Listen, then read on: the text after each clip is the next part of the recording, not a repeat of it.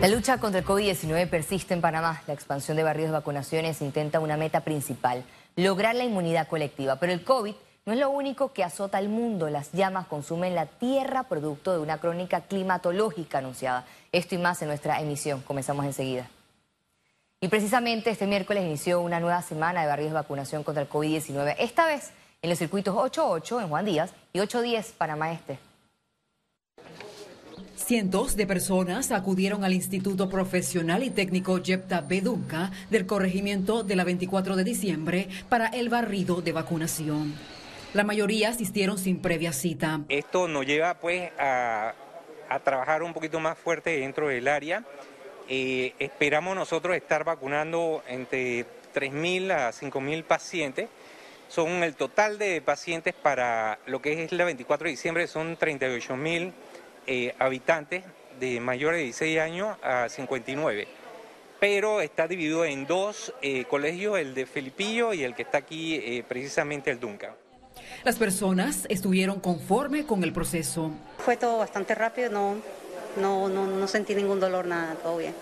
Este escenario no fue distinto en el corregimiento de Juan Díaz. Autoridades esperan vacunar al menos 27 mil residentes de este sector. Hemos habilitado cinco centros de vacunación muy cerca de las comunidades, todos, en la Escuela República de Guatemala en Concepción, José María Torrijo en Radial, Elena Chepinate en el centro de Juan Díaz, Carmen Solé Bosch en San Pedro y el gimnasio Roberto Durán para todo lo que es Santa Clara, Campo Limber y Costa del Este. Tras la experiencia, jóvenes exhortan a la población a vacunarse. A todos los jóvenes, después mayores de 16 años, puedes venir a vacunarte, hazlo por tu familia al final, aunque quizá pensábamos que a los jóvenes no nos iba a dar tan fuerte, a los jóvenes también les da, así que no las agarres tan suave. En Panamá se han aplicado hasta la fecha 3.187.124 dosis de la vacuna contra la COVID-19 de las casas farmacéuticas AstraZeneca y Pfizer. La meta es inmunizar cerca de 150.000 personas por día a nivel nacional. El jefe de epidemiología del Ministerio de Salud, Leonardo Labrador, indicó que la inmunidad colectiva en Panamá debe ser del 90% ante la presencia de la variante Delta.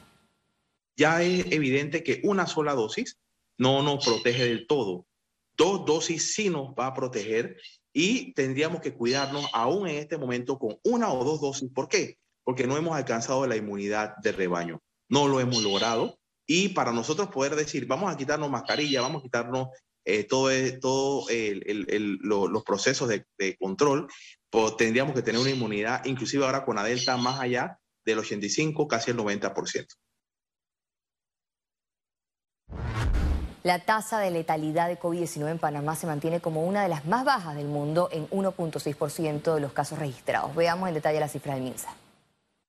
444.695 casos acumulados de COVID-19. 977 sumaron nuevos contagios por coronavirus. 542 pacientes se encuentran hospitalizados, 117 en cuidados intensivos y 425 en sala. En cuanto a los pacientes recuperados clínicamente, tenemos un reporte de 426.779. Panamá suma un total de 6.924 fallecidos, de los cuales 5 se registraron en las últimas 24 horas. El ex procurador Eduardo Ulloa rompió el silencio y negó que el presidente Laurentino Cortizo le haya pedido la renuncia al cargo. Además, se refirió a la designación interina de Javier Caraballo en el Ministerio Público. ¿El presidente Cortizo le pidió el cargo? No, jamás. Yo creo que eso ya lo he dicho. Bueno, él está haciendo su trabajo, él está haciendo su trabajo a su estilo. Cada persona tiene su, su estilo, sus circunstancias, sus su recursos.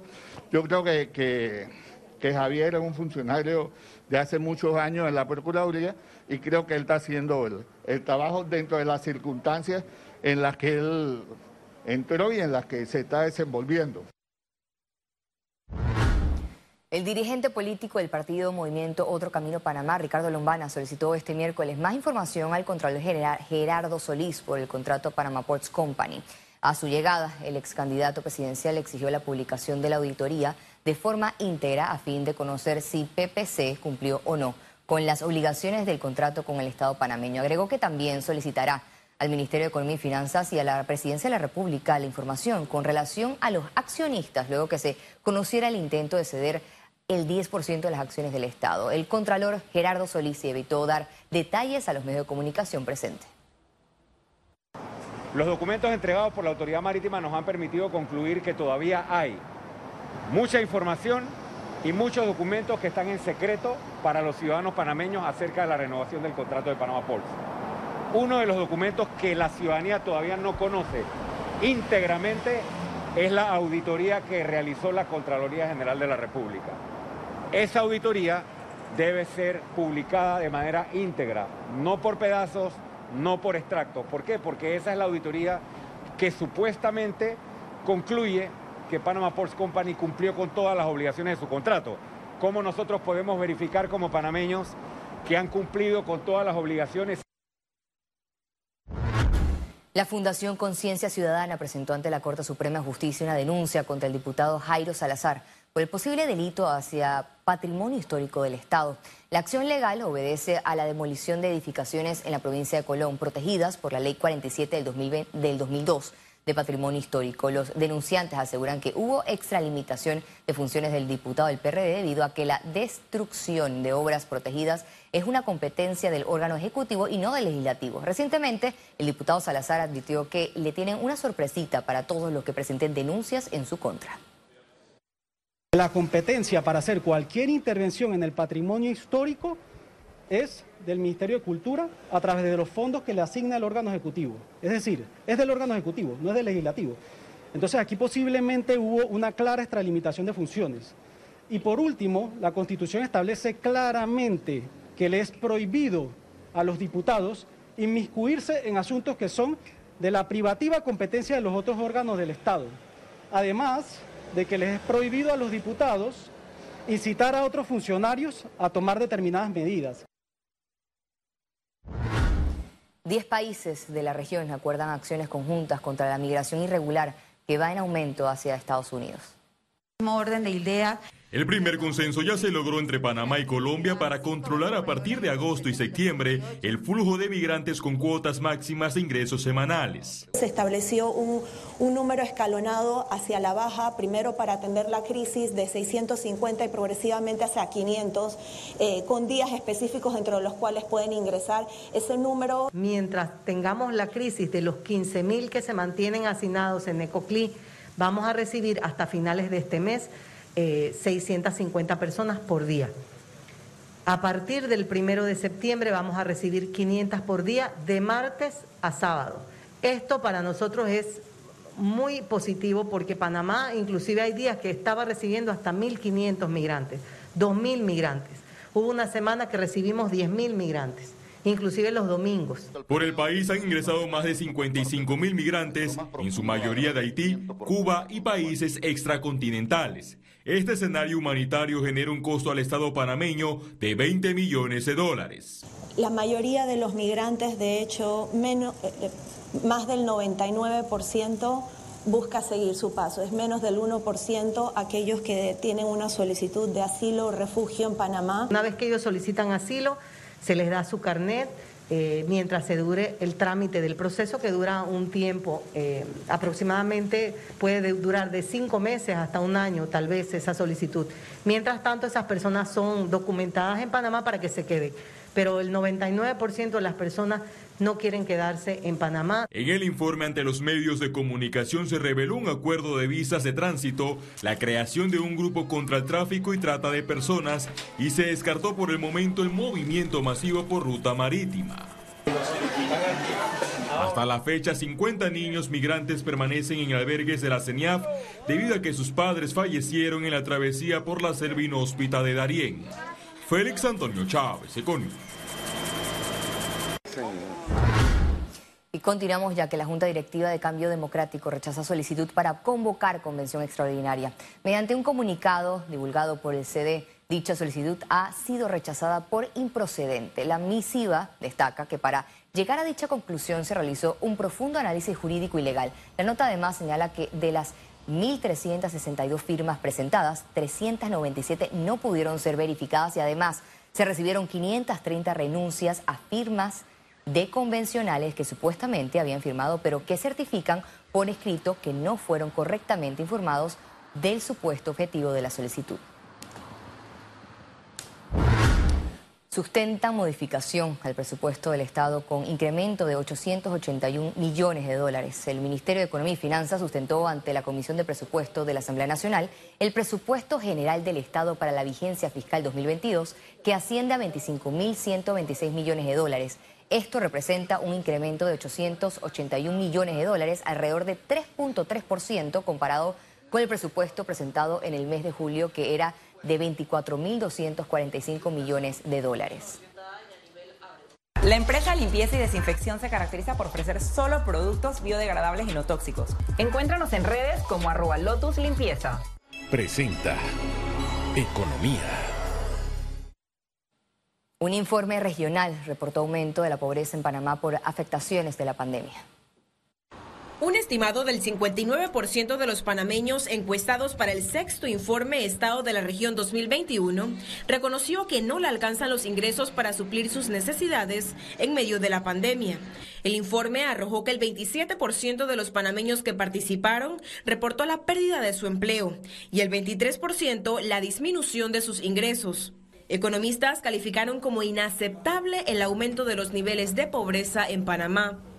Allí es donde un programa de transferencia de recursos del, sector público puede tener un impacto enorme en ayudar a esos grupos más vulnerables si se logran identificar. A diferencia, por ejemplo, y, hago énfasis en transferencia de recursos versus entrega de alimentos o bienes. Y creo que aquí debe venir, eh, eh, digamos, con mucha prudencia de las políticas públicas que tenemos que desarrollar precisamente para atacar fallas del mercado como el tema de la distribución de la riqueza y el ataque frontal a la pobreza y a la pobreza extrema como un indicador fundamental del desarrollo sostenible. El estudio reveló factores preocupantes. 20% de la población resultó afectada por la pobreza y el 51% tuvo que suprimir alguna comida debido a las dificultades económicas. El aumento de la pobreza extrema eh, es, algo, es algo que el país eh, debe, debe volver a enfrentar, volver a atacar de manera directa. las medidas que se, que se han tomado eh, son parciales. Panamá debería y pudiera destinar algunos de esos recursos que hoy están inflando el presupuesto, por ejemplo, de la Asamblea y de otras instituciones, para dedicarlos a esas personas que están más afectadas. Adicional, el informe criticó el nivel de endeudamiento. Estamos hablando de un incremento eh, enorme de 25 puntos porcentuales. Eh, eso hay que reducirlo y no sostenible. ¿Y por qué es lo preocupante? Uno, porque afecta, va a afectar el flujo de caja del Estado, de forma tal que eventualmente eh, para, para balancear ese flujo de caja del Estado tendría que entrar entonces en una situación de austeridad. En 2020, el Ministerio de Desarrollo Social desembolsó subsidios por 232 millones 18 mil 440 dólares mediante cuatro transferencias de pago. Ciara Morris, Econews. El desempleo y los bajos ingresos frenaron la confianza de los consumidores en Panamá. El índice que mide este factor marcó 104 puntos en julio, una diferencia de un punto de comparación con los resultados de mayo pasado. Así lo reportó una encuesta de la Cámara de Comercio de Panamá and the Marketing Group. Esto significa que al igual que mayo, y muy cercano a marzo, durante estos últimos tres meses hay una estabilidad relativa sostenida de la confianza del consumidor en la economía nacional. Es decir, el movimiento de menos un punto se encuentra dentro del margen eh, de error del estudio, por lo cual no hay una diferencia estadísticamente significativa y básicamente podemos concluir como titular principal de esta información que la confianza del consumidor panameño se mantiene en leves niveles de confianza con una calificación de 104 puntos, un punto por debajo de 205 puntos alcanzados en el pasado mes de mayo. Ingresos del canal crecieron 11% en el tercer trimestre en comparación con el año fiscal pasado. La vía marítima reportó ingresos totales por 2.913 millones en los primeros nueve meses del año fiscal 2021, con un crecimiento de 322 millones. Las principales fuentes de recaudación son los peajes, el cargo por agua dulce, reservaciones, servicios relacionados al tránsito, venta de agua potable, energía eléctrica y otros ingresos misceláneos. La Asociación de Restaurantes, Bares y Discotecas de Panamá propone el plan Espacios Seguros con vacunados para dar apertura a los eventos masivos, posiblemente a finales de septiembre de ser aprobada esta iniciativa por parte de las autoridades sanitarias. Estamos solicitando al ministro de que podamos varias cosas. La primera, que en los espacios abiertos poder tener un aforo del 75% y para espacios cerrados un aforo del 50%. El poder flexibilizar un poco más las medidas vamos a, todavía a tener las medidas de temperatura, del gel alcoholado, pero el distanciamiento y permitir a las personas que puedan bailar, cantar, es lo que necesita. Esto es un tema también de salud mental. Eh, y también estamos recomendando, eh, de ser posible, ampliar un poquito o eliminar el toque de queda de forma también como una segunda etapa, ¿no? Economía fue presentado por... La empresa Limpieza y Desinfección se caracteriza por ofrecer solo productos biodegradables y no tóxicos. Encuéntranos en redes como arroba Lotus Limpieza.